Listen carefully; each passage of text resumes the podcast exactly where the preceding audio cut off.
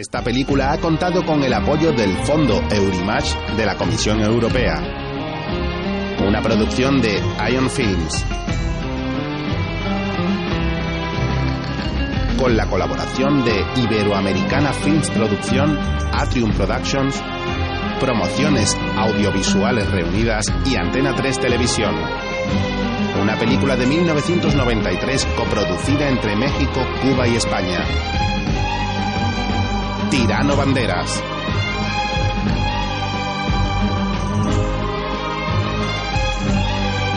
Adaptación cinematográfica libre de la novela de Don Ramón del Valle Inclán. Protagonizada por Jean-Marie Volonté. Ana Belén.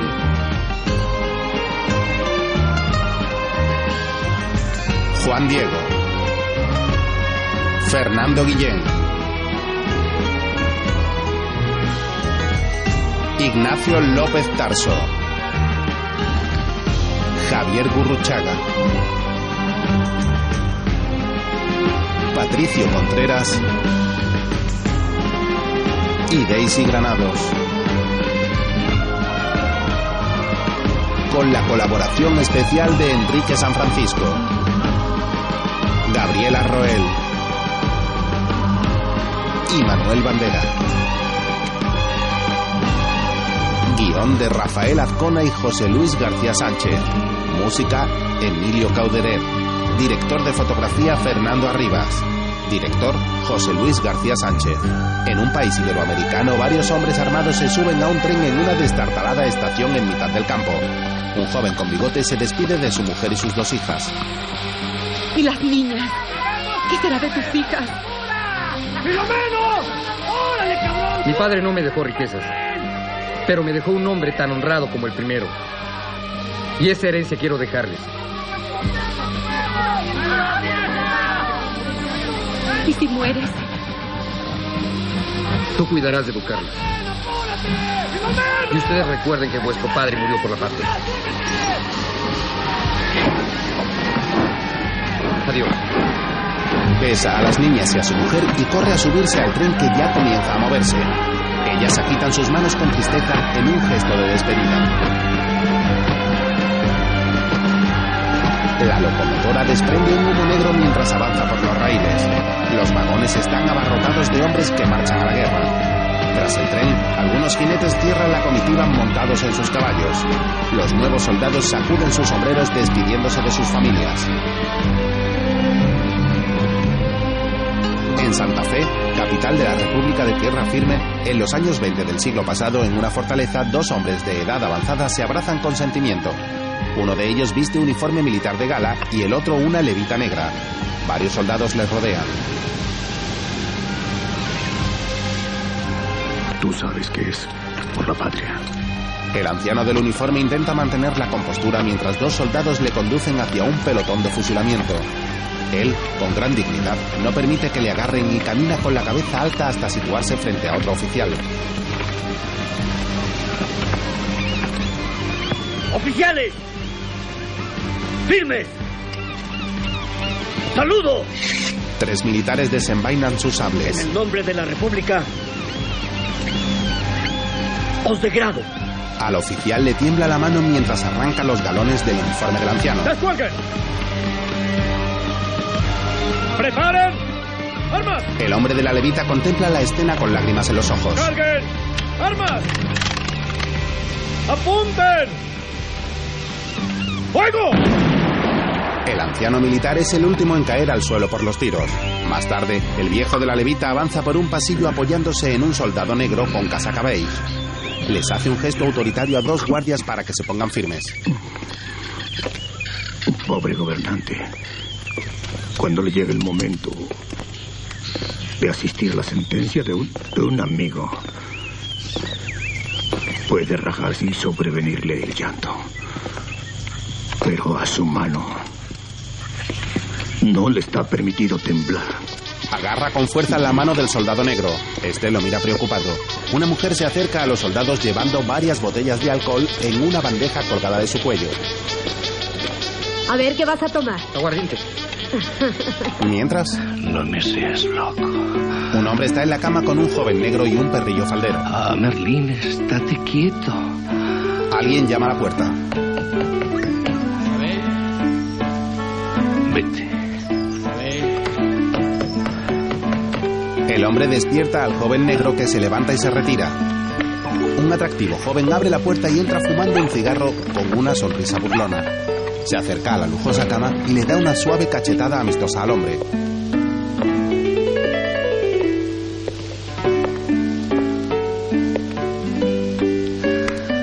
Gacho, estás como para la semana de pasión. Coge al perrillo y lo acaricia. Merlín te ha puesto la propia cara de un disciplinante. Abre las contraventanas. ¿De dónde sales, tesoro? El hombre de la cama, orondo y con un ridículo bigotillo, se incorpora somnoliento. ¿Has descansado? ¿Descansar? Esta mañana cuando llegué a mi casa me esperaba la policía. Da una calada a su cigarro y se acerca a la cama. Me han tenido en la delega, Isabelita. Le da un beso en los labios. Y eso no es lo peor. La policía ha hecho cargo de mi administración y de toda la correspondencia. ¿Pero qué dices? ¿Dónde tenías mis cartas? En una valija, con siete candados mecánicos. Nos conocemos, Curro. Te vienes con ese infundio para sacarme el dinero. Curro saca unas cruces que lleva colgadas sobre el pecho. ¿Ves estas cruces? Te hago juramento por lo más sagrado. Curro, te pasas de sinvergüenza. Esas cartas se queman. Deben quemarse. Es lo correcto. Pero siempre se guardan. Si anda en esto la mano del presidente, no quiero pensarlo. Dale changuía, tirano bandera. O me dirás que es la primera en que te ve. No me exasperes. Acude al quite, mi alma. Como tú sabes. No sé cómo no te araño. Entre tanto, La colonia española se da cuenta hasta qué punto la ideología revolucionaria hace peligrar sus intereses. Goma, minas, petróleo. el anciano de la levita está reunido con varios hombres que le miran amilanados. Para combatir la revolución de los indios es preciso poseer balas de plata. Balas sin pólvora y sin estruendo. ¿Está dispuesta la colonia española a cubrir un empréstito para, para su pobrecito gobernante? La colonia española eh, ha sufrido mucho estos últimos tiempos, pero eh, teniendo en cuenta sus vínculos con la República, El anciano se levanta y se coloca unas gafas de sol redondas. El triunfo de la revolución podría significar vuestra ruina. No olviden eso. Sale acompañado de su asistente negro. Los representantes de la colonia española le siguen. Señor presidente. Señor presidente. Señor presidente. Pobre es mi ayuda, que representa el fruto de mi trabajo honrado en esta tierra generosa. El presidente regaña a varios soldados ociosos que se cuadran al instante. En su calidad de banquero, esta presidencia le confía el éxito del préstamo de abarroteros y propietarios. ¿Cuánto tiempo llevará? Vuecencia sabe que puede contarme entre sus leales y que mi fortuna. ¿Cuánto tiempo va a tardar? Quédese tranquilo, señor presidente. Cuestión de cinco o seis días. El banquero le hace una reverencia temeroso y se aparta. A sus órdenes, mi general. Señor presidente, mi periódico hará la propaganda en favor de ese empréstito. El presidente se mantiene impasible ante las adulaciones de los hombres que se retiran presurosos.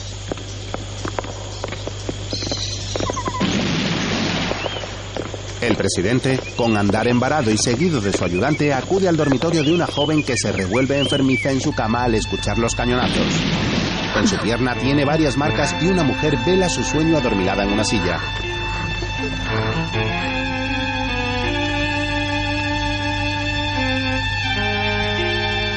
El presidente observa a la joven de piel morena por la puerta entreabierta y pasa sigilosamente. Se quita la levita.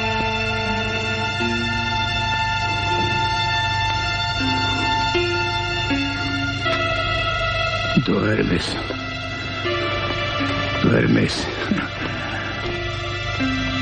Duermes tranquila. Puta. Puta. Desgraciada. Eso es todo lo que haces. Agarra a la mujer de la silla por el escote despertándola violentamente y la obliga a arrodillarse. Refriega su cara por su entrepierna sujetándola por la trenza. La mujer forcejea y él la empuja al suelo. Así es como cuidas a mi hija. Se ha debido arañar soñando la pobre. Con tantos tiros. El presidente se sube a la cama y mojándose los dedos con su saliva acarician las marcas del muslo de la joven con expresión lujuriosa.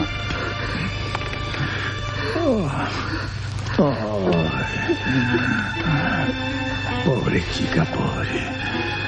Pobre chica, pobre. Pobre chica, pobre. Pobre chica, pobre. Duerme. Duerme. Duerme tranquila. ¿Eh? Se tumba a su lado. Acerca de tu papá.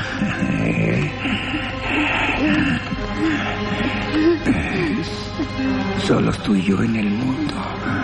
La mujer que velaba a la muchacha les mira intentando disimular su horror.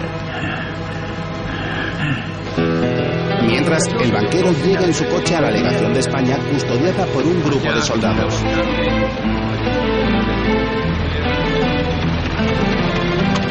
Traspasan la entrada y el chofer detiene el vehículo. Un lacayo se apresura a abrirle la puerta al banquero que desciende del coche. El banquero le entrega al criado su bastón y su sombrero y entra en el majestuoso edificio. Muchacho negro que estaba en la cama con el hombre del bigotillo le mira mientras se encarga de arreglar otro coche. Luego, el banquero se reúne en el jardín con el amante de Curro que corta algunas rosas. Y que Don Santos Banderas sigue siendo la única garantía de orden. Merlín, un poco de formalidad. Merlín. Siga, siga. Me gusta conocer la opinión luminosa de la colonia hispana. La colonia, por sus vinculaciones con este país, no puede ser ajena a la política del gobierno. Oh, ven aquí, mi civil. Merlín. Le entrega una rosa al banquero y recoge al perrito del suelo. Usted sabe que las revoluciones cuando se producen se hacen muy prudentes. Puede ser, pero antes acarrean la crisis y el marasmo de la vida económica. Y en cualquier caso, la actuación del capital español es antagónica con el espíritu revolucionario. Pasan a un salón. Y ahora, si me lo permite, Sí, diga, diga. las críticas circunstancias por las que atraviesan las finanzas de este país me obligan a recoger numerario y no tengo más remedio que presentarle a usted estos pagarés. Vencidos hace ya demasiado tiempo, como usted sabe. Carísimo don Quintín. No me amenace usted con su cartera. Me da más miedo que una pistola. Señor varón, crea que me duele dar este paso, pero su, su deuda Su dinero está seguro. Le consta que poseo fincas en Alicante y un palacio en Madrid. ¿Por qué no se decide usted y me lo compra? ¿Y para qué quiero yo un palacio en Madrid? No debería decírselo, pero... En fin. ¿Sabe las últimas noticias de España? Noticias. Sí. Se habla de usted para el Ministerio de Hacienda. Pero, ¿qué me dice? ¿Quién como usted para dirigir nuestra política económica? Querido Benicarles, Qué digna coronación de su vida, amigo Pereda. Más tarde, Atención, señores, pajarito. un fotógrafo toma una foto de unos novios y su familia el día de su boda. Música, maestro. El padrino lanza caramelos al aire que varios niños se apresuran a recoger. Una pequeña orquesta formada por tres mujeres vestidas de blanco y dos hombres con uniforme blanco y fajín rojo ameniza la celebración. Una niña simula dirigir a los músicos y las parejas bailan en la pista. Los recién casados se miran con sendas sonrisas durante el baile. Entre tanto, un hombre con traje claro y un cigarro con boquilla entre los labios charla con otro invitado. Yo no pienso.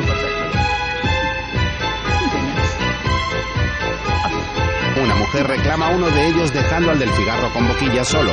El fotógrafo observa la escena con una sonrisa y bebe un trago cuando ve al caballero acercarse a una joven. Sería tan amable de conceder este baile a un compatriota solitario. La muchacha sale a bailar con él mientras que los compañeros de mesa de ella les miran con desaprobación. Es un gorrón y un mierda. ¡Qué chulo es, coño! Es un desprestigio para España. Uno de ellos se ríe de los otros pretendientes frustrados. Entre tanto, en la calle los revolucionarios se manifiestan. ¡Viva Don Roque Cepeda! ¿Qué pasa? ¿Qué pasa? ¿Pero a qué viene este alboroto? Un grupo de burgueses se asoma a un balcón. ¡Fuera bandera! ¡Viva Isaac Peral! ¡Viva Roque Cepeda! ¡Fuera el indio desobediente! ¡Que vengan los guardias! ¡Abajo la tiranía! ¡Viva la raza revolucionarios huyen al llegar los guardias a caballo. Los burgueses, entre los que se encuentra Quintín Pereda, el banquero, aplauden a las fuerzas del orden. Luego, Yo sentí mucho por ustedes, pero indígenas tener ciertos derechos. El indio es ruin. Jamás agradece los beneficios del patrón. Finge humildad y está afilando el cuchillo. Escuche, Mr. Contum. El indio es más flojo, trabaja menos y se emborracha más que el negro antillano. El indio no es apto para las funciones políticas. Necesita del fustazo del blanco. Estas republiquitas, para seguir su ruta civilizadora, tendrán que volver sus ojos a la madre patria. Si criollos perdurar, los llevarán a barcos y cañones de Norteamérica. Mr. Contum sigue jugando al billar. Luego, en un mitin político revolucionario, Sea para forjar un nuevo vínculo donde revivan nuestras tradiciones de comunismo milenario. el joven fotógrafo de la boda asiste al acto y toma notas en una libreta. Los indios vitorean en las primeras filas y los burgueses abuchean al fondo. En un futuro pleno de solidaridad humana, no se ha intentado la redención del indio, que escarnecido, indefenso, trabaja en los latifundios y en las minas bajo el látigo del capataz. Nosotros, más que revolucionarios políticos, somos catecúmenos de un credo religioso. Mr. Contum y un militar escuchan las palabras del político sentados entre los indios. Liguémonos a un fin único de fraternidad. ¡Tu madre! ¡Fuera la tiranía! ¡Fuera los catupines! ¡Viva el comercio honrado!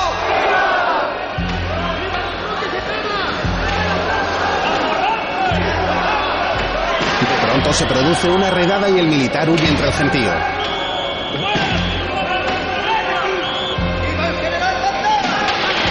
Tarde, otro militar presenta un informe frente al presidente. ¿Qué papagayos hablaron en el comicio de la Juventud Democrática? Don Roque Cepeda, mi general. Muy revolucionario. ¿Con qué tópicos?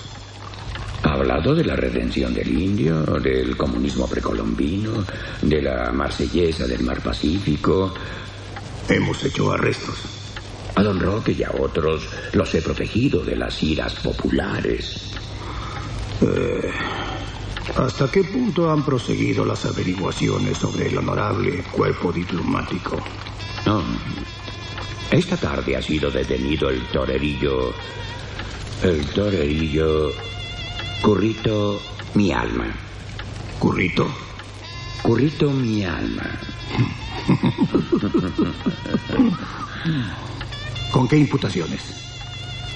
Con lo que ha resultado de un registro efectuado en su casa, mi general. Saca varias cosas de una cesta. Escándalo público. Una cigarrera. Un collar. Dos brazaletes. Dos pelucas. Y lo más importante, un paquete de cartas y dos retratos, con dedicatoria del varón de Ben Carles. Aberraciones repugnantes. Un joven con gafas llega. Señor presidente, el coronel Domiciano de la Gándara solicita audiencia. Bandera se quita sus gafas oscuras. ¿Motivo? No especifica, señor. Se dice que mi amigo Domiciano de la Gándara ha sido visto conspirando en la reunión de la Juventud Democrática. Personalmente no me consta, mi general. Audiencia denegada. ¿Fuera? ¿Ah? A mí no se me niega ningún Amigo pendejo, Domiciano, cabrón. mi coronelito, ¿qué hubo le? ¿No va a jugar esta noche a la rana? ¿Vas a acordar de Domiciano de la Gándara? Hijo de la gran chingada. Domiciano, toma algo, ten, toma algo, Domiciano.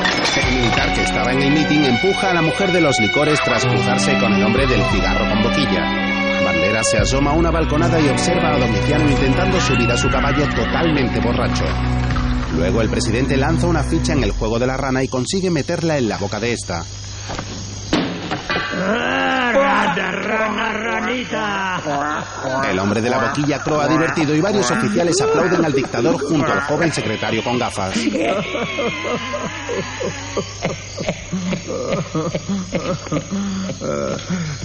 Este juego es muy sano. Al hacer un chasquido, todos se levantan como un resorte. No arruina como otros juegos.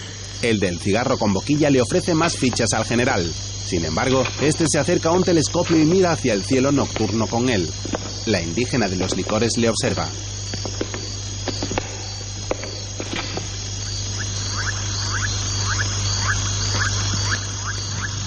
Cinco fechas y podemos ver el cometa anunciado por los astrónomos europeos. Evento celeste. Del cual no. No tendríamos noticia si no fuera por los astrónomos europeos. El presidente camina y el de la boquilla le sigue solícito. En la esfera celeste no llega ni siquiera el eco de nuestras revoluciones. Ya saben ustedes que en mi cámara de audiencia puede llegar hasta el último desgraciado de la República. Lo nuestro, allá arriba, no importa a nadie. Se dirige a la mujer que sujeta una bandeja con bebidas. Lupita, tabernera de la guardia del presidente, ha podido denunciar al coronel Domiciano de la Gándara por daños a su modesto negocio. El daño no fue grave, mi general. El daño no fue grave. No fue grave, gravísimo. No. Debo hacer justicia. Doña Lupita ha denunciado a un mando del ejército públicamente. Otro querido amigo. Se vuelve hacia los oficiales.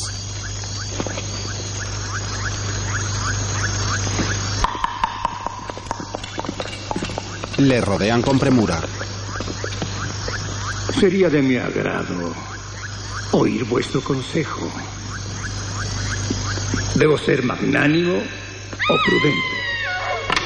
Al momento aparece la hija del general en camisón seguida por su ama que intenta contenerla. ¡No! ¡Adentro! ¡Adentro! ¡A tu cuarto! ¡A tu cuarto!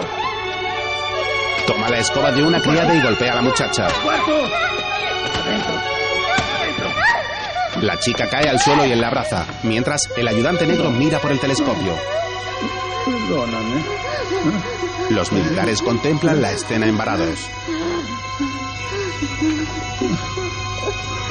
¿Estás bien? Ven. Ven. Se lleva a la muchacha y los oficiales toman asiento.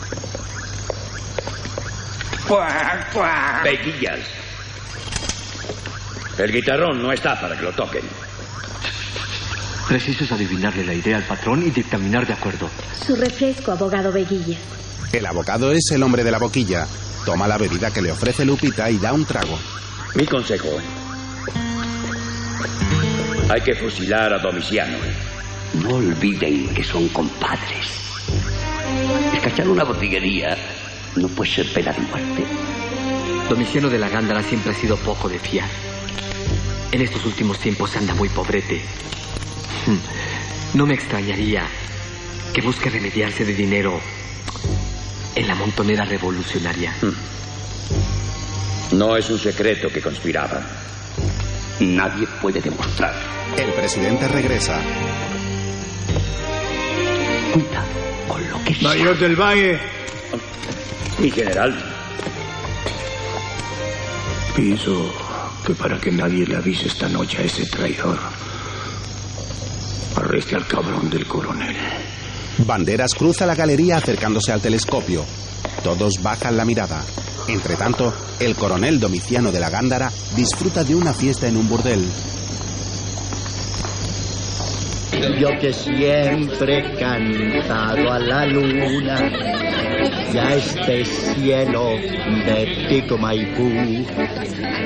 Para ti lo llenaron de estrellas, para ti lo pintaron de azul. Una mujer le tapa los ojos.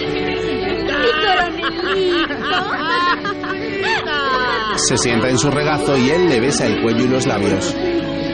Mi amor. Se levantan tambaleándose por la borrachera y se acercan con sigilo a una ventana enrejada. Dentro, en una sala, una mujer con los ojos cerrados está rodeada por un grupo de caballeros. Voy por una escalera muy grande. Ah, No puedo. Se me ha desvanecido. Procure situarse. Yo lo mando.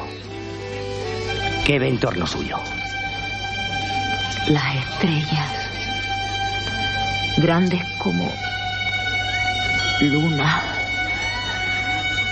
Pasan corriendo por el cielo. ¡Ah! ¡Estoy muerta! ¿Qué pendejadas son estas? El hombre que dirige la sesión se acerca a la ventana. Experimentos científicos basados en el misterio telepático, mi coronelito. La mujer sigue en trance y pone los ojos bizcos. El hombre, rubio y de ojos saltones, vuelve a sentarse frente a ella. Voy a resucitarla, señorita Medio. Va a despertarse contenta. Sin dolor de cabeza. Sin ninguna impresión dolorosa. Chasquea los dedos y la mujer sale del trance. Chinita se dirige a Domiciano. Vamos para el tálamo, mi coronelito. El coronel coge a la prostituta en brazos y vuelve al patio. ¡Música, maestro! ¡A sus órdenes! Mientras, en la sala, la medium se recupera a solas con el hombre rubio. Yo no tendría inconveniente en ofrecerle un contrato para un teatro de Berlín. Se enciende un cigarrillo. Bajo una dirección inteligente, pronto tendría renombre incluso para actuar en Nueva York. Una mujer madura llega. Lupita. Lupita. Te solicitan. ¿Quién? ¿Un amigo? Vamos, niña, no te pasmes. Lupita se levanta y el hombre le besa la mano. Salen y ven a un militar. Don Trini, ¿no se ocupa usted hoy con las niñas? Hoy no, cucarachita. Tengo la cárcel llena. Mm, Otro día será. Luego. Posa tu mano en mi frente. Que en un mar de lava ardiente mi cerebro siento arder. Bésame, bésame. Déjame rezar ese toque de ánima, Nachito. Bésame, Jarifa, bésame. Impúdica, inocente. Caminaba solo por el desierto de la vida y me encuentro un oasis de amor donde reposar mi frente. Lupita besa a Veguillas en los labios.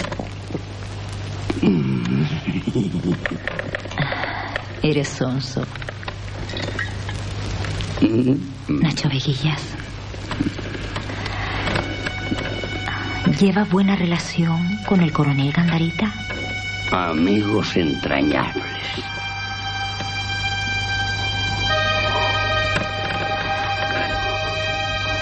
¿Por qué no le das aviso de que se ponga a salvo?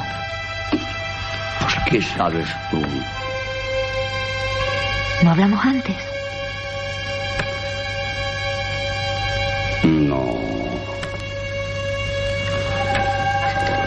Lo habrá tenido en el pensamiento. Lupita, tú tienes comercio con los espíritus. La empuja y sale corriendo de la cama. Dice que nada hemos hablado del fin que le espera al coronel de la Gándara. Pues no. Me, me estoy suicidando. La sentencia que él no cumpla vendrá sobre mi cabeza. Se viste a toda prisa. Lupita mira extrañada sus propios dedos. De la gándara entra. ¡Oh! ¡Oh, mi amigo Domiciano! Veguillas. Hermano, préstame 20 soles. Mañana te serán reintegrados. Mañana. Domiciano, ponte a salvo. Este pendejo no lo dice, pero él sabe que estás en la lista de Santo Bandera. El coronel cierra la puerta. Ángel funesto, sierpe biomagnética, con tus besos embriagadores me sorbiste el pensamiento. la palangana, Lupita. Vamos a hacerle una sangría a este licenciadito de guagua. Domiciano, hombre, que a él a mí me traspasa. ¿Quién me vende, Veguillas? ¿Qué me amenaza? Si no lo declaras ahorita mismo, te doy pasaporte con las ánimas benditas. Hermano, te delata tu doble juego y te condena a la botillería que le rompiste a la vieja Rabona. ¡Ta madre! Te, te perdió la costumbre que tienes de hacer cachizas cuando te pones trompeto. No pierdas tiempo, Domiciano. ¡Me chingo en las bragas! ¿Cuál es mi sentencia? ¿Quién la ha dictado? ¿Eh? Ponte a salvo. Si no lo hace, aquí mismo te prende el mayorcito del valle. El mayor del Valle, Abilio del Valle, tiene la orden de arrestarme. Lupita, me he suicidado. ¡Vamos! Domiciano empuja a Veguillas y salen por otra puerta que les abre Lupita. Poco los militares llegan al burdel. Pero mi coronel, soy gaditana y no miento. Mi palabra es la de rey de España. Nadie lo discute, cucarachita. ¡Fuera, fuera, salga! Pero si descubro lo que busco, te caen 100 palos. El coronel Gandarita no hace un bostezo que dijo me voy. Apenas llevaría tres pasos cuando ya estaba usted en la puerta con los soldados. Del Valle entra en la habitación de Lupita. Abilio. ¿Está de mi gusto? ¿Mm? Hoy no, Lupita. ¿No ves que estoy de servicio? La aparta y va hacia la ventana. Retira la cortina con su sable y ve pasar una procesión. Mientras, Veguilla y Domiciano huyen por los tejados. ¡Ánima! Te lo ruego. Te lo ruego, Domiciano. ¡Ay, me escaché, mi coronelito! Entran en la habitación de un estudiante. De la Gándara le ordena que guarde silencio y cierra la puerta de la alcoba. Luego señala otro balcón. ¿A dónde? ¿A dónde cae? ¡Ándele! ¡Ándele, pendejo! Salta por allí. Su madre es capaz de saltar. ¡Domiciano, que te mata! Por aquí, mayor del Valle. Uno ha saltado al patio. Parece que es el coronel. ¡Deténgase! Hay que ser gato. Del Valle entra en el cuarto. Manos arriba. Manos arriba. Yo no escapo del valle. Escapa el culpado. Te chingaste, Bequillas. Camina. Un caso que yo mismo no comprendo. Biomagnetismo. Sueño telepático. Llévenselo. Y el hijo del doctor Rosales, que hace metido en esta refriega. ¿Qué hacen en mi casa? ¿Quién los manda? Estas son leyes. Tú también, dale. Pero es que piensan llevarse a mi chamaco. Antes me llevan a mí. Cállese, mamá. Con tanta bulla no va a resolver nada. Mire, señora, el muchacho tiene que prestar declaración. Si no es culpable, vuelve enseguida. ¿Qué esperan? Y van a decirme dónde se esconde el coronel de la Gándara. Se llevan detenidos a Veguillas y al estudiante, mientras Domiciano ha huido hacia la selva y llega a una cabaña en mitad de la espesura. En un pequeño cercado se encuentran varios animales. El coronel habla con un indio.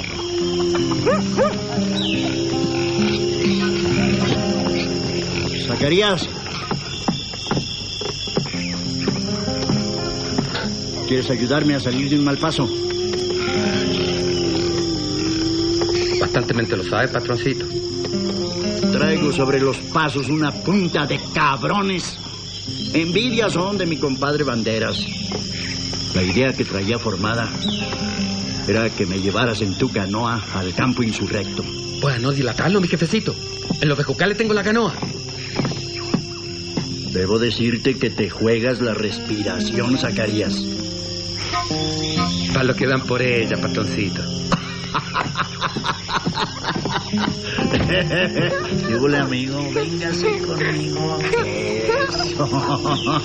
Mientras Zacarías coge sus cosas, Domiciano juega con el hijo de este. Me camino con el patrón. Recuerda que no me dejas un centavo. ¿Qué vamos a hacerle? Toma tu crío, chinita. Empeña el relojito en casa el gachupín Pereda. Con el vidrio partido no darán un boliviano. ¿Por qué tan jodido está Zacarías? Todo se lo lleva el naipe, mi jefecito. Todo se lo lleva la ciega ofuscación de este hombre. Sí que esto no vale un boliviano. Tira el reloj a la porquera y se quita uno de sus anillos. Mira, con esto podrá remediarte. Gracias, mi patroncito. No, hombre, no, no, no, no. Se aparta. ¿Cuándo será la vuelta? Pues quién sabe. Enciéndele una velita a la Guadalupe. Le encenderé dos. ¡Zacarías! Zacarías se despide de su mujer y de su hijo y va tras el coronel hacia la canoa que tiene amarrada en la orilla del río.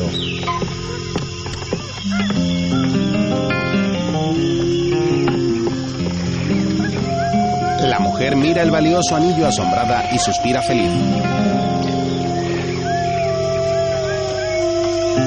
Al poco, los dos hombres avanzan por las aguas en calma en la pequeña embarcación. Zacarías rema en la popa y el coronel mira hacia el frente en la proa.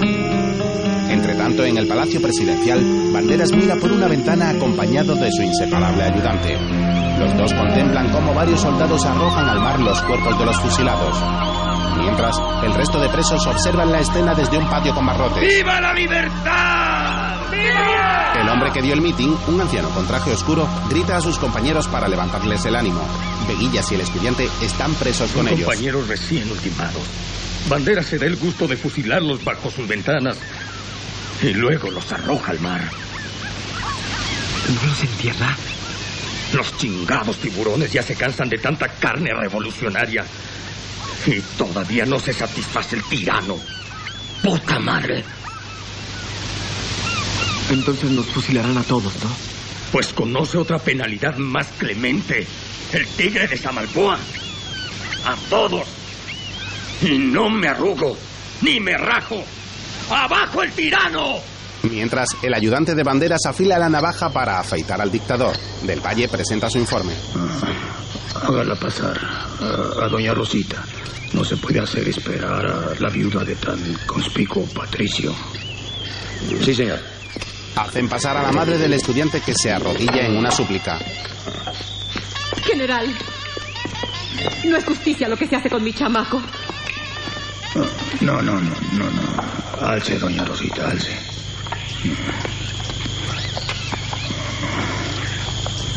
Esto no es un tablado de comedia.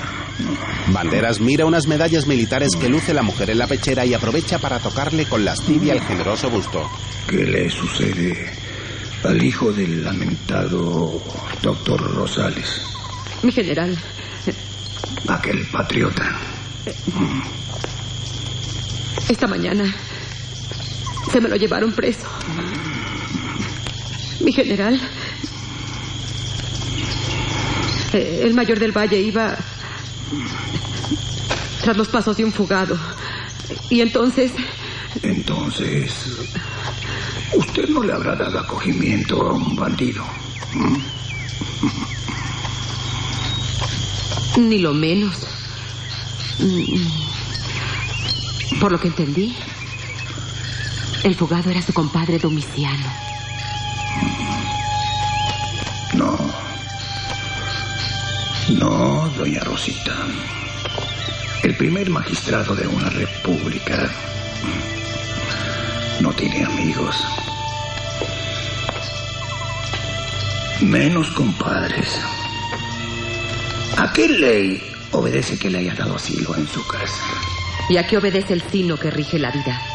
Pues según estas leyes naturales, yo no puedo hacer nada para salvar a su hijo. Cada quien tiene su sino marcado en estas leyes naturales. Doña Rosita se marcha sollozando. Más tarde, un empleado de la banca de Quintín Pereda le presenta a este el anillo que Domiciano le entregó a la mujer de Zacarías. El banquero observa la joya y se acerca a la mujer. Sí, ¿qué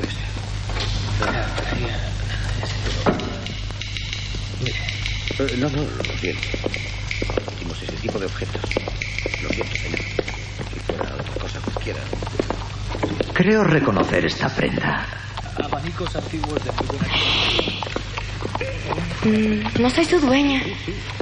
Vengo de una casa que está en apuros. Esta alajita estuvo aquí otras veces. Los libros dirán a qué nombre estuvo ignorada. Mi jefecito, no me cuelgue tan mala fama. Mm. El señor coronel don Domiciano de la Gándara ignoró este solitario el pasado agosto y lo retiró el 7 de octubre. Cierra el libro de registros. Te daré cinco soles. Aunque a bien ser, mi obligación sería llamar ahorita a los gendarmes. Señor Peredita, no me denigre que va equivocado. El coronelito está en apuros y queda esperando solo la plata. Espérese tantito, mi niño. Ya mero nos vamos. Si recela hacer trato, vuélvame la tumbaguita. ¿Puedo mandarte presa? No desmentís el ser gachupín, A mucha honra. Un gachupín no ampara el robo. pero lo ejerce.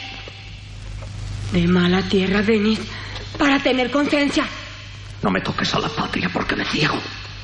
No, pues. Pues España podrá valer mucho.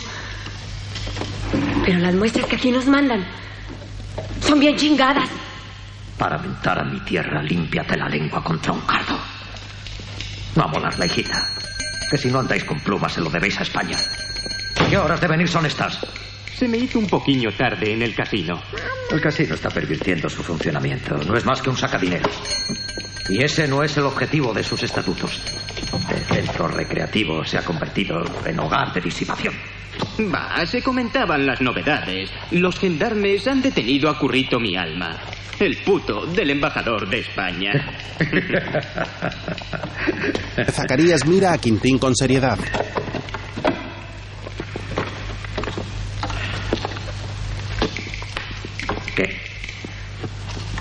Vuélvame mi tumbaguita. Quédese con sus monedas. Y vuélvame mi tumbaguita. Vistas las circunstancias, te daré nueve soles. y no me pudras la sangre. Si sale mentira tu cuento, me echo encima una denuncia del legítimo propietario. Le entrega un recibo y el dinero.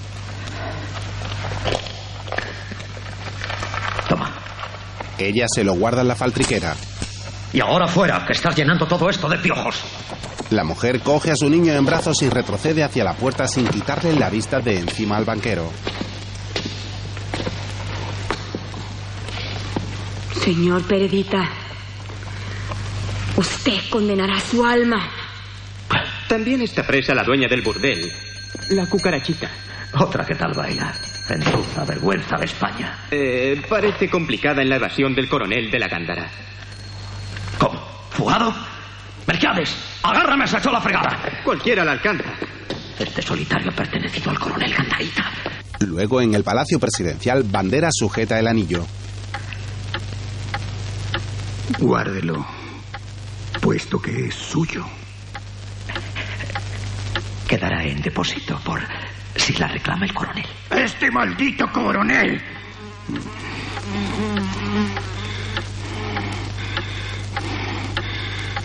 Tiene ascendente sobre las tropas y podría devenir muy peligroso en estos albures de la vida de la República. ¿Y los indios?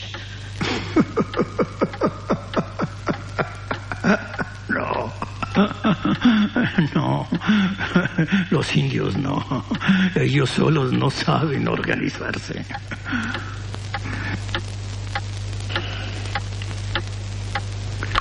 Otra cosa.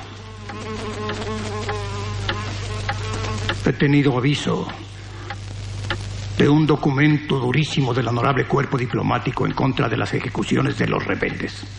Y hasta parece que el embajador de España está dispuesto a firmar dicho documento. Supongo que no. Supone que no. Bueno, no lo sé. No lo sabe. Es posible que sí. Ah, es posible. No sabe. En tal caso haga saber al varón de Benicarles que está atrapado en un puerco enredo rufianesco. Sabemos que asistió a una inmunda orgía romana donde un invertido simulaba un parto. Pereda baja la mirada avergonzado.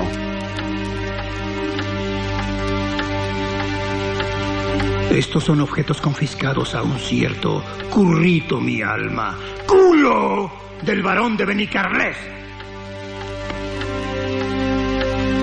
Y estos son los documentos que prueban que el varón de Benicarles, en ese parto simulado, actuó de comadrona. Veré al varón. Banderas le despide con un gesto y Quintín se retira haciendo una reverencia.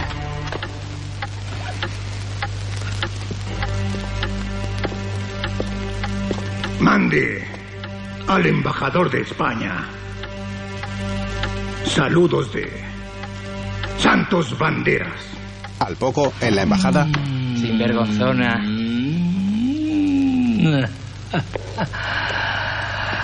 Señor varón, don Quintín Pereda desea ser recibido. ¿No le has dicho que estoy durmiendo la siesta? Es que su asunto es urgente y no admite espera. Luego, El presidente Banderas me ha comisionado para tratar con usted una delicada cuestión. ¿Se refiere a la nota que prepara el cuerpo diplomático condenando el fusilamiento de los rebeldes? Sí, sí, eso es. El presidente está muy preocupado. Absténgase de firmar esa nota. Ilustre, don Quintín. Es usted una de las personalidades financieras, intelectuales y sociales más remarcables de la colonia. Yo mismo le he recomendado para el puesto que usted ya sabe. Sin embargo, no es el embajador de España. Una verdadera desgracia. Es que la policía, en mi opinión, propasándose, ha efectuado la detención de un súbdito español y practicado un registro en sus petacas. Dilecto Quintín, es usted una virgen inocente. Todo eso carece de importancia. Esas cartas actúan en poder del general Banderas. Me satisface la noticia. El señor presidente es bien seguro que sabrá guardarlas. ¿Cómo puede ser tanta la incultura en este medio social? Sería perfectamente ridículo. Un devanero. Le confieso a usted que ese currito me ha tenido interesado. ¿Usted le conoce? Mm, vale la pena. Bueno, usted, usted debe velar por el buen nombre de la madre patria. Velo día y noche. Velo siempre. Váyase tranquilo. Ya me arreglaré con mis colegas. Y salúdeme al señor presidente. Preséntele mis respetos. El varón se retira y un lacayo le entrega a Quintín su sombrero, sus guantes y su bastón. El banquero, furioso, abandona la embajada. Fuera le espera su coche. El chofer le abre la puerta. Mientras, el embajador regresa al dormitorio donde espera Curro con el perrito escuchando tras la puerta.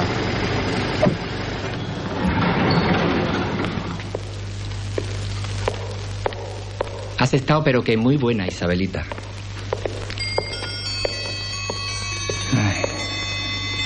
Prenda, hay que mover los pinreles y darse la lengua con tirano bandera. Canalla. Isabelita, evitémonos un solfeo, ¿eh? Le besa en la mejilla. Mientras, el ama intenta dar de comer a la hija del dictador atada a su cama. La muchacha forcejea y ella le da una bofetada. Le mete la comida a la fuerza en la boca y la joven la escupe. La mujer vuelve a bofetearla y sigue forzándola a comer.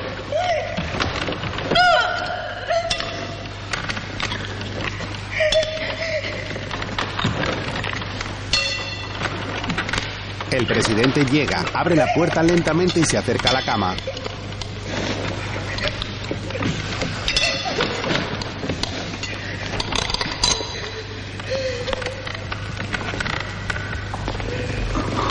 Aparta a la mujer de un empujón.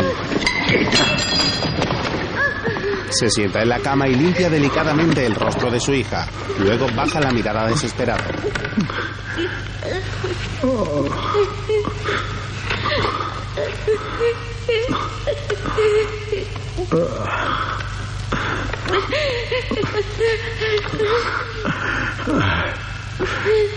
Políticos, diplomáticos, hijos de puta. Por un pobre borrachón debo humillarme. Debo descender a pactar con ellos. Come, come, mijita. Come, come, come, come, mijita. Mientras queda tiempo. Sí, come, come, hija. Más. Come más. Come, come, hijita. Eso. Eso es, mijita. Qué bien. Bien, bien. Eso. Chica come de su mano como un animal, mientras en la jungla el grupo de revolucionarios prepara su estrategia. Domiciano, acompañado de algunos militares, llega y se acerca al jefe, el hombre que se despidió de su mujer y sus hijas en la estación.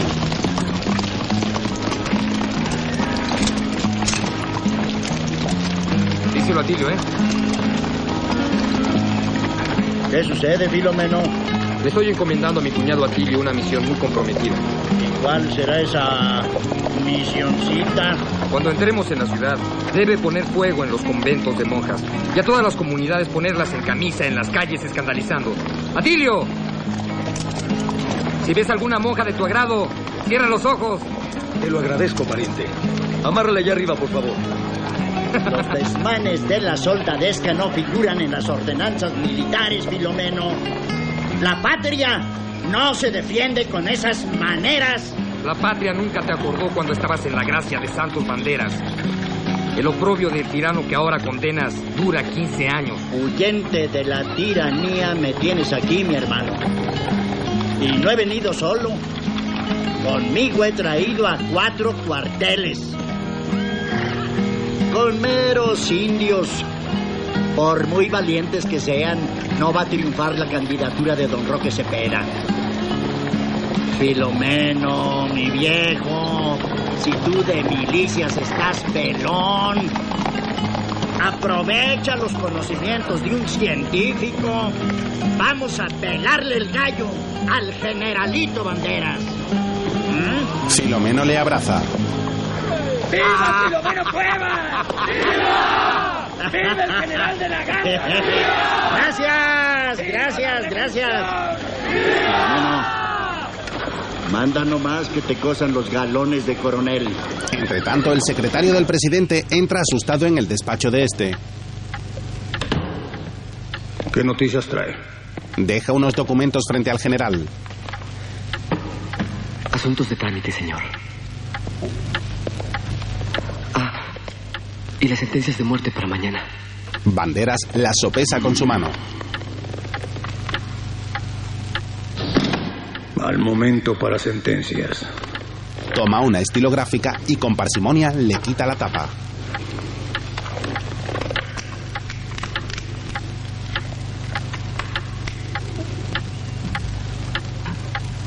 Confieso que me aburre la fregada muerte. Contraataquemos y liberemos con todos los honores al futuro presidente de la República. El secretario esboza una sonrisilla. Poco después, Banderas, luciendo sus oscuras gafas de sol redondas y escoltado por su ayudante y un grupo de militares, sale al patio del Palacio Presidencial.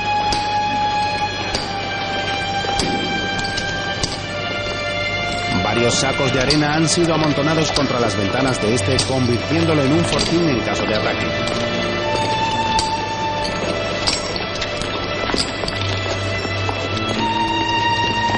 Banderas desciende por una escalera a los calabozos. Su ayudante monta guardia afuera.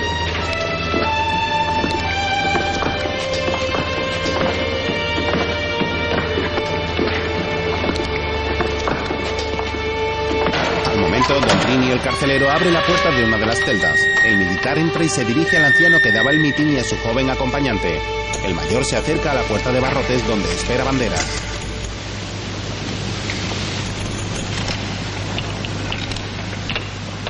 Don Roque. Don Roque. Mi querido amigo Don Roque. Ya soy viejo. Muchas cosas ya no... Re- recientemente he sabido de su detención. Lo he deplorado. Amigo mío, yo creo que, que nuestras diferencias ideológicas no son tan irreductibles como usted presupone. Por ahorita, solo quiero expresarle mis excusas por este estúpido error policial. Ah, ¡Qué olor! Señor general, perdóneme la franqueza, pero oyéndole me parece escuchar a la serpiente del Génesis. Veguilla se acerca angustiado. Yo por ahora me limito a reiterarle mis excusas. No. No, licenciado. Veguillas va tras el presidente croando implorando su clemencia. No, la rana no me divierte. No haga el payaso. No tengo ganas de caso. Priva de una patata. Se presentará delante del pecador con un gorro de cascabel. No te molestes, mi generalito. Banderas alza la mano para atizarle, pero se contiene. O si no, Le agarra de una oreja. venga conmigo ya que tan pronto dejaremos de comunicarnos. No quiero que se vaya al otro mundo descontento de santos maneras. Mientras Del Valle llega a la cabaña de Zacarías con varios soldados, el niño jugando entra al cercado de los cerdos.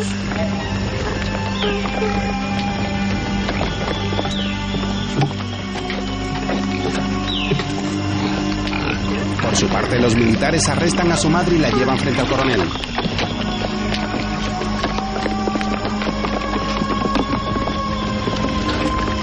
¿Qué me tienes que acompañar. Mi, mi criatura, ¿me la puedo llevar? La gendarmería no es una intrusa. Se la llevan a rastras. ¡Suélteme! ¡Camina! ¡Mi niño! ¡Mi criatura! ¡Vámonos, vámonos! ¡Ven!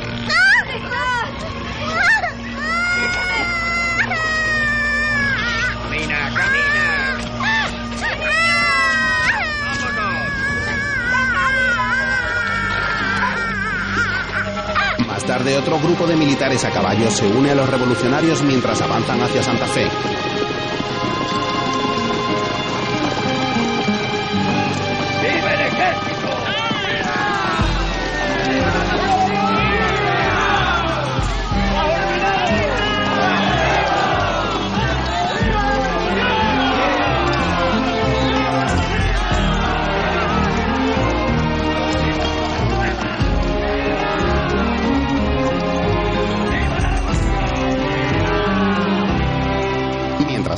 Varias aves carroñeras sobrevuelan la cabaña de Zacarías. Este, preocupado al verlas, avanza en su canoa.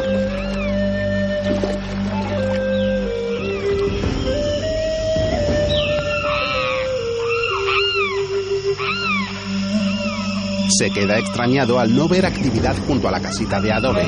Entonces comienza a remar con más fuerza para llegar allí.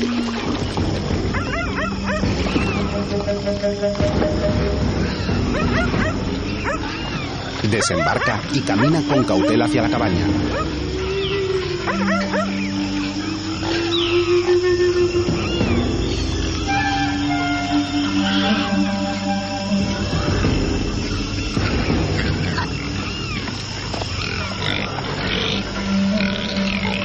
Comprueba que no hay nadie dentro. Entonces se aproxima al cercado de los animales.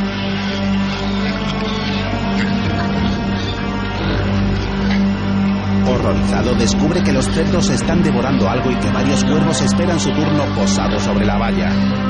¡Fuera! ¡Fuera! Aparta a los animales y se agacha sobre el fango de la cochiquera. Los cerdos lo han devorado casi todo y Zacarías solo encuentra la ropa empapada en sangre y barro de su hijo.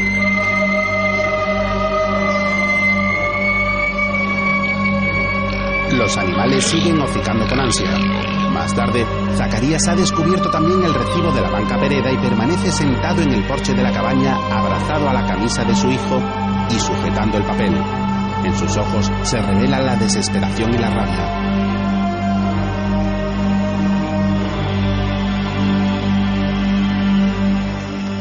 Más tarde, el anciano político que se encontraba preso llega al palacio presidencial a caballo acompañado de algunos revolucionarios. Desmonta y entra en el patio quitándose el sombrero con expresión adusta. Banderas aparece con su secretario y le recibe.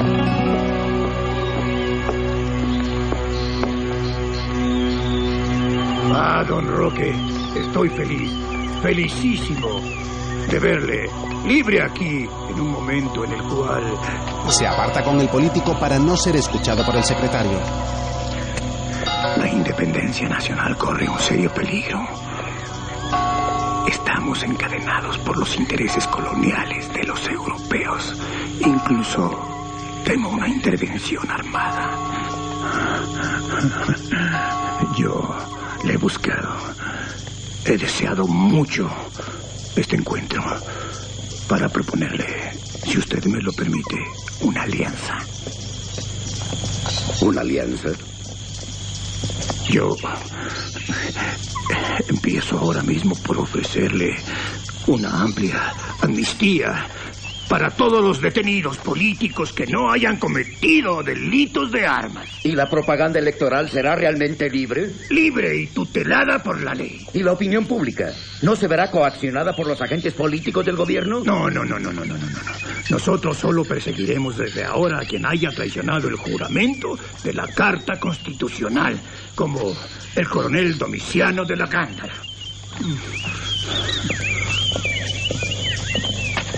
Yo... Don Roque, yo admiro mucho sus ideales humanitarios. Y siento toda la amargura de no poder compartir su tan consolador optimismo. Esta es mi tragedia de gobernante. Una alianza, don Roque, para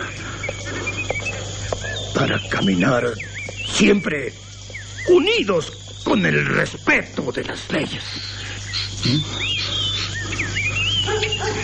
Unámonos, unámonos.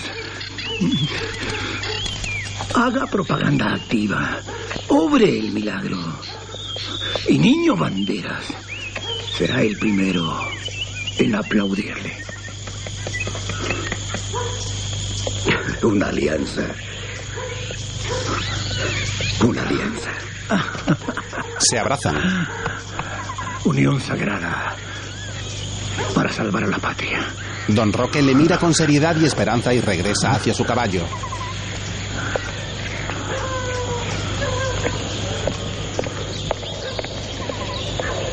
Monta y se marcha junto a los revolucionarios que le acompañan. Una paloma. Santos Bandera se sonríe con cinismo. Saca del bolsillo interior de su levita las gafas negras y se las pone. El secretario se aproxima lentamente. A la hora de la siesta, Zacarías camina por Santa Fe cargando con una saca manchada. Desciende por unas anchas escaleras y mira con desconfianza a unos guardias que charlan junto a una puerta.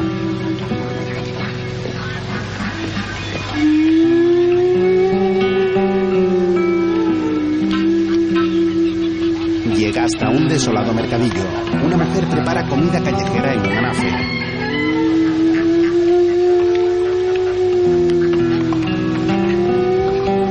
Los otros puestos del mercado aparecen abandonados. Zacarías se quita el sombrero y mira a su alrededor.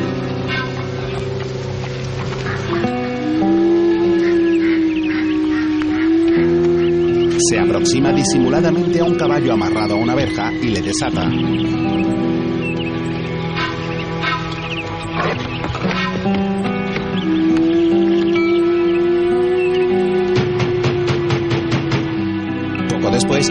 Llama a las puertas del banco cerrado.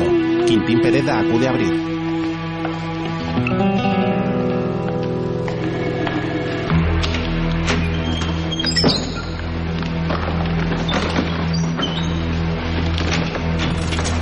¿No ves que está cerrado? ¡Eh! ¡Eh! ¡Eh! Zacarías entra a caballo. ¿Qué se te ofrece? Una palabrita. Camínate o llamaré al sirviente. No se sobresalte, señor Pereda. Tengo que recuperar una lajita. ¿Traes el comprobante? Tira la saca sobre el mostrador. Véalo nomás. ¡Estás briago! Ábrote el saco. Si deseas algún servicio de mi parte, vuelve cuando te halles más despejado. Patrón, mero mero, lo liquidamos. Recordad la chinita que dejó esta mañana una tumbaga. No puedo recordar todas las operaciones. Vete nomás y vuelve cuando te halles fresco. Patroncito, me da el palpito que habéis denunciado a la chinita y vamos a explicarnos. Yo no tengo por qué darte explicaciones. Ándele, patroncito, abra usted el saco y no se dilate. Quintín abre el saco y sufre una arcada. Un crimen. Vete, no diré nada. ¡Su chingado, no me comprometas! Ese es el cuerpo de mi chamaco. La denuncia cabrona le ha puesto a la mamacita en la galera. Me lo han dejado solo para que se lo comiesen los chanchos. Yo, soy ajeno a este resultado. Quizás mi sobrino. Recoge estos restos, vete. La, la tumbaquita pasas a recogerla mañana. Y dale sepultura sagrada a estos restos. Don Quintinito, cabrón, vos vas a acompañarme. Lo atrapa con su lazo por el cuello y sale del banco al galope arrastrando a Pereda tras él. Melquiades, el empleado de Quintín, llega doblando una esquina y presencia la escena atónito.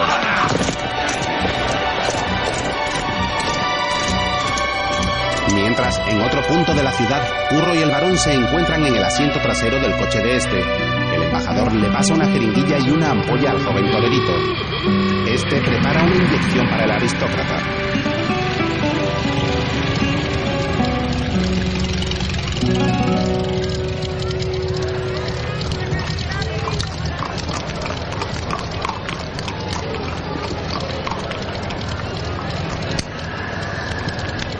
Va a dolerme marcharme del país. Me llevo muchos recuerdos.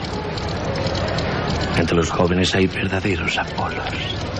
Curro le inyecta la droga en una pierna. Espero que me acompañe ya para siempre la nostalgia de estos. de estos climas tropicales. Ah. Hay una palpitación del desnudo. Tú tendrás que buscarte la vida. No seas cruel. Isabelona. Le agarra del cuello. Escenas no, escenas no. ¡Curro!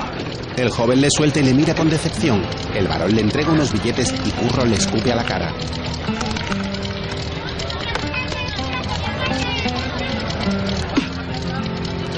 Luego baja del coche y se aleja. Benicarles le contempla con tristeza. Saca un pañuelo y se limpia la cara.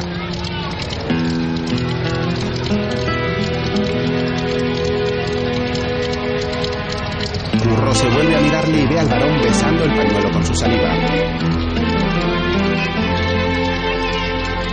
Síguelo tomando. El chofer arranca y el varón se aleja de allí mientras Curro se pierde entre la gente. Más tarde, los embajadores se reúnen en un club de caballeros.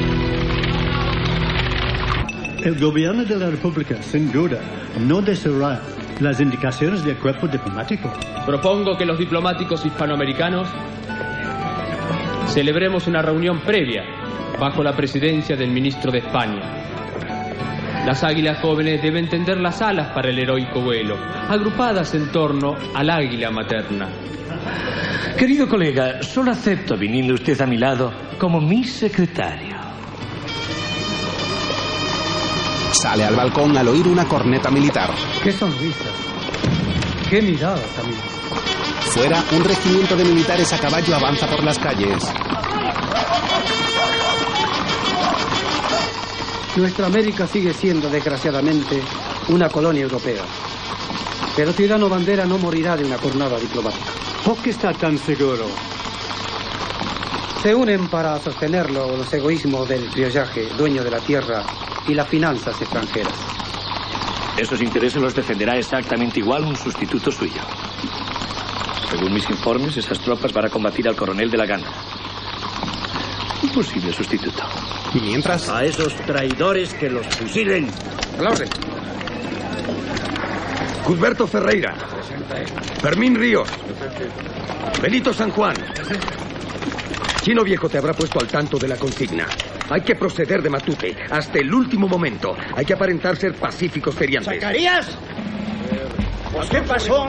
La tormentona más negra de mi vida. Que no se tome de la medida. La estrella pendeja fueron los grillos de la tumbaguita. Héctor Reynoso. Alejandro Yescas. se chinga banderita. Ustedes tres. Porque a- tenemos un auxiliar muy grande. Aquí va conmigo. ¿Qué es esto? Los restos de mi chamaco. Domiciano abre la saca. Una carnicería que me han dejado los chanchos. Lo siento mucho, Zacarías. Hay que darle sepultura. A su hora. Primero tiene que seguir ayudando. Porque nomás cargando con los restos de mi niño, saldremos adelante, mi coronelito. Coronelito, si eso es cosa de ayer. Mm, general, desde hoy. Mm. Tan vivo que parecía el cabroncito. Por lo menos para su padre. Poco después, los revolucionarios emprenden el camino a galope hacia Santa Fe. El viento agita con fuerza los árboles y palmeras que salpican los campos de la República de Tierra Firme. El sol desciende en el cielo y pronto cae la noche.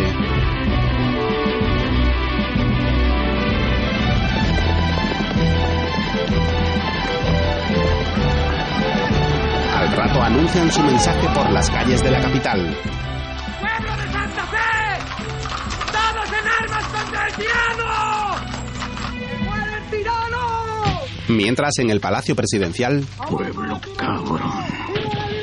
Tan humilde aparentemente. Pero es ingobernable.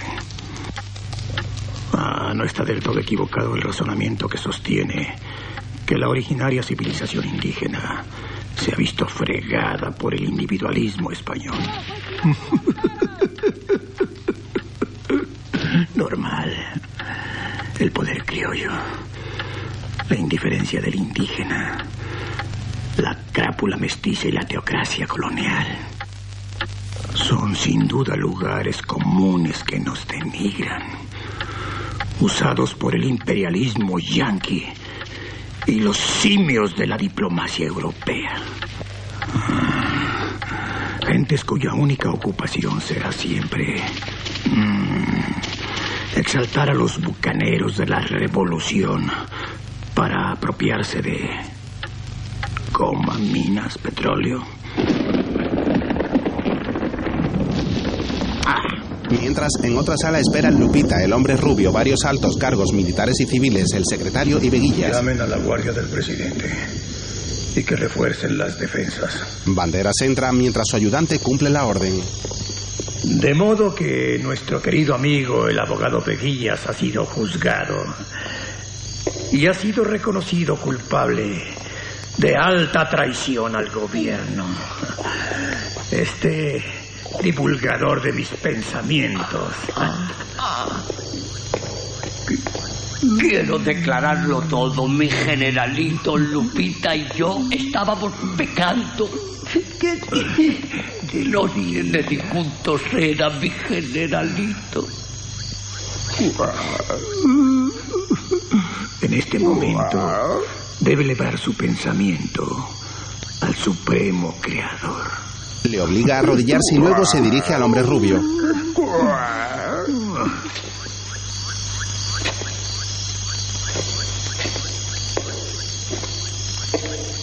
Usted, es cierto que ha hipnotizado a esta señorita con prácticas magnéticas.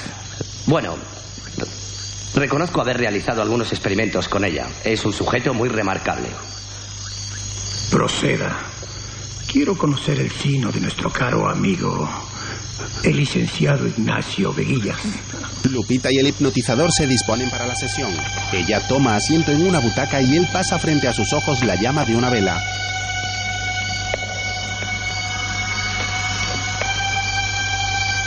Y ahora usted se va a dormir. Sin dolor. Sin dolor. Y me va a decir qué es lo que ve en la vida de ese hombre. Veguillas traga saliva asustado. Lupita cierra los ojos y entra en trance.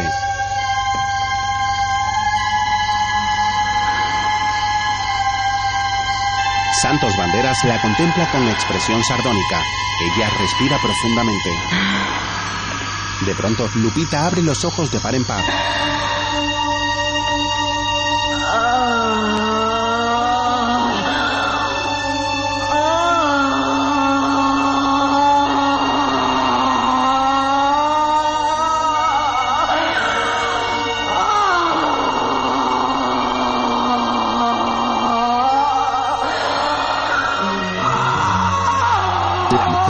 Visión en la que Veguillas es acorralado por el ayudante negro del tirano que le mira con ojos amenazantes.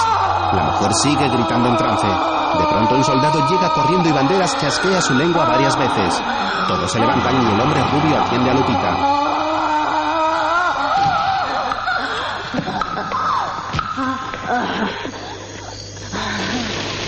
Mi general, el coronel López de Salamanca, se ha pasado al enemigo. El dictador se acerca al soldado y le toca la cara antes de dirigirse a la puerta donde espera su ayudante. Fuera se escucha el barullo del ataque de los revolucionarios. Los militares le siguen. El abogado. Es bueno que nos preceda en nuestro viaje a los infiernos.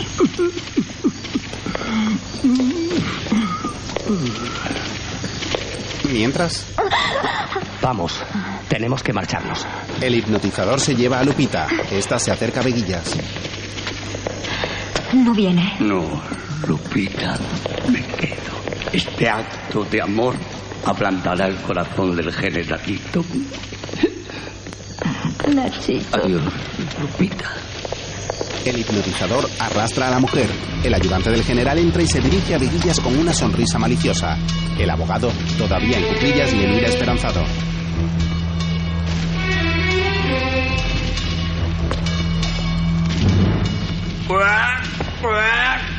Todos como ratas, mi general. Veguilla se da cuenta de las intenciones del hombre y sale corriendo. Se cruza con varios soldados.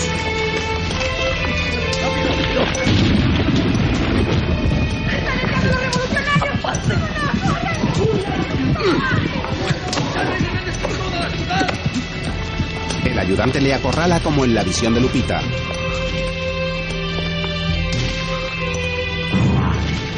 Veguillas obedece. El hombre le agarra por el cuello y el abogado intenta defenderse. Sin embargo, el ayudante de banderas aprieta su tráquea con fuerza estrangulándole.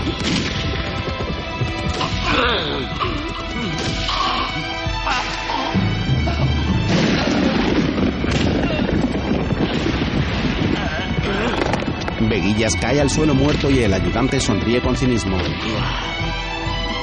Mientras el general escucha los disparos desde la galería, un relámpago ilumina la noche.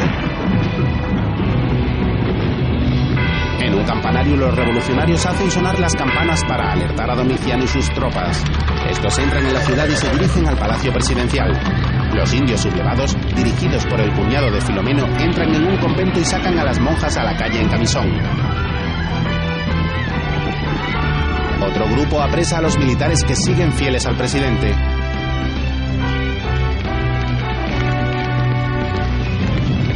Atacan a Del Valle matándole de una paliza.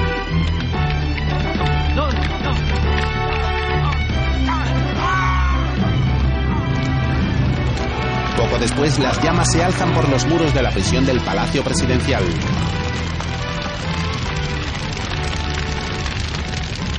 Entre tanto, Santos Banderas entra a la habitación de su hija, que se encuentra atada a la cama. El ama despierta en una silla y se aparta presurosa al ver al tirano. Banderas corta las ataduras de la muchacha con unas tijeras. No, mi jefecito. Déjela vivir. Pobrecita. El general levanta a la joven de la cama. Hija mía. El ama huye aterrada junto con otras sirvientas. ¿Qué pasó? Bandera se volvió loco. Vámonos, vámonos. No ha sido esposa ni señora. Como tu padre había soñado para ti. Ahora me veo empujado a quitarte la vida. La muchacha sonríe en su locura. La que tenía hace años. Le clavan las tijeras en el vientre. No, no quiero que te gocen mis enemigos, llamándote hija de tirano banderas. La mañana llega y los revolucionarios corren por las calles de Santa Fe. Por toda la ciudad, los vecinos se apresuran a salir a las puertas y ventanas de sus casas para contemplar a Domiciano de la Gándara desfilando a caballo con sus tropas.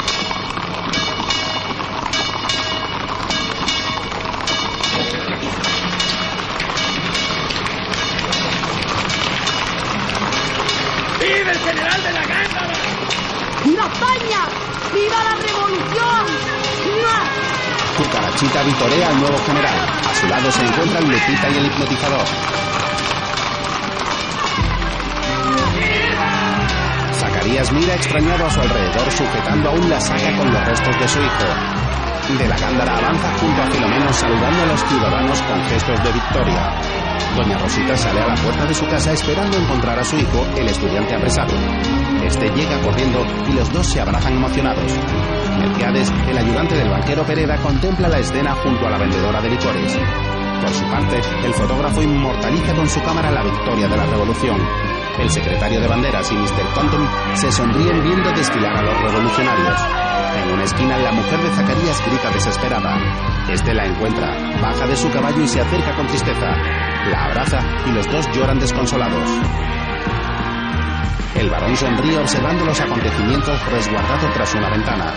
Don Roque Cepeda se dirige al pueblo desde un balcón. ¡Viva el indefenso y esclavizado! ¡Viva! Curro grita entre la multitud, mientras en el palacio presidencial Banderas se mantiene erguido con los ojos cerrados en la habitación de su hija. La muchacha yace muerta en su lecho con el camisón empapado de sangre a la altura de su vientre donde su padre le ha clavado repetidas veces las tijeras. La sangre se extiende por la cama. Los revolucionarios entran al patio del palacio. ¡Que viva el general de la Gándara! Domiciano entra a caballo rodeado por sus hombres.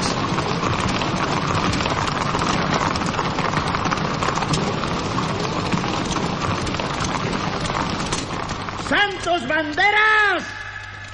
Entrégate a las fuerzas revolucionarias que te garantizan un juicio justo. Banderas se pone en pie, abre de par en par las puertas de la alcoba y se dirige lentamente hacia la galería. ¡La guardia del presidente! Solo queda su ayudante que se encuentra junto al cadáver de Veguillas rezando para no ser descubierto. Banderas se asoma a la balconada. ¡Domiciano! ¡Imbécil! ¡Eres un hijo de puta! ¡Imbécil! Zacarías lo abate de un tiro y la tormenta vuelve a desencadenarse.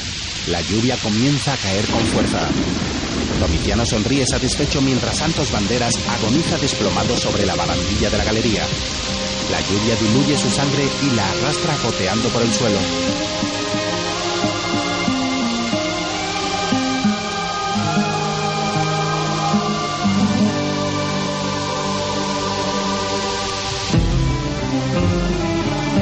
Sobre la imagen del paisaje lluvioso de la República de Tierra Firme aparecen los títulos de crédito.